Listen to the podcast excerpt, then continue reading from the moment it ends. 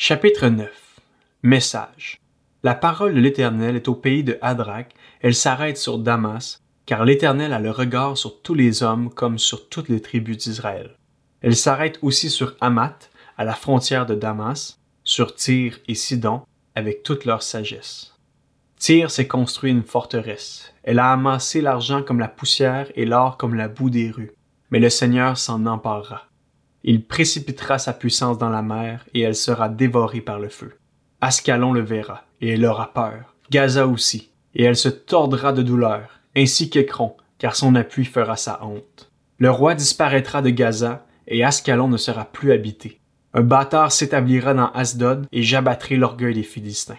J'arracherai le sang de sa bouche, les plats abominables de ses dents. Lui aussi sera un reste pour notre Dieu. Il sera pareil à un chef en Juda. Écron sera pareil à un Jébusien. Je camperai autour de ma maison pour la défendre contre une armée, contre ceux qui passent et repassent, et l'oppresseur ne viendra plus vers eux, car maintenant j'ai le regard sur elle. Réjouis-toi, fille de Sion. Lance des acclamations, fille de Jérusalem. Voici ton roi qui vient à toi. Il est juste et victorieux. Il est humble et monté sur un âne, sur un anon, le petit d'une ânesse.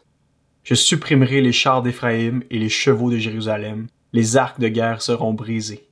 Il annoncera la paix aux nations, et il dominera d'une mer à l'autre, depuis l'Euphrate jusqu'aux extrémités de la terre. Quant à toi, à cause de ton alliance scellée par le sang, je ferai sortir tes prisonniers de la fosse où il n'y a pas d'eau. Retournez à la forteresse, prisonniers pleins d'espérance. Aujourd'hui encore, je le déclare, je te rendrai le double.